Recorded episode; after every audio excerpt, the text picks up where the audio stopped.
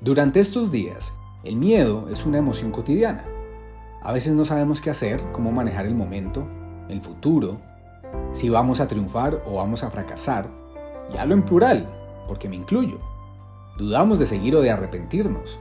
Nos cuestionamos en cómo afrontar la situación, si realmente va a haber un nuevo orden mundial, donde este caos del sistema mundo es la condición para la formación de un nuevo orden global.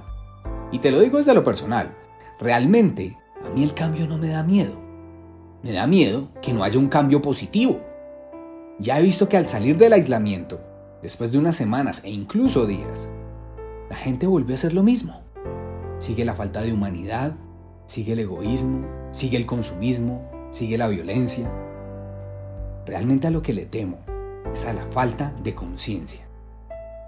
Pero entonces recordé que puedo convertir el miedo en algo positivo, porque te hace reaccionar, tomar medidas, alternativas, emprender y crear soluciones. Isaías 41:10 Así que no temas, porque yo estoy contigo. No te angusties, porque yo soy tu Dios. Te fortaleceré y te ayudaré. Te sostendré con mi diestra victoriosa.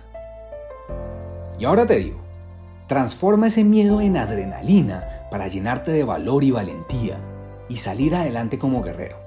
Porque de cada uno de nosotros depende el cambio.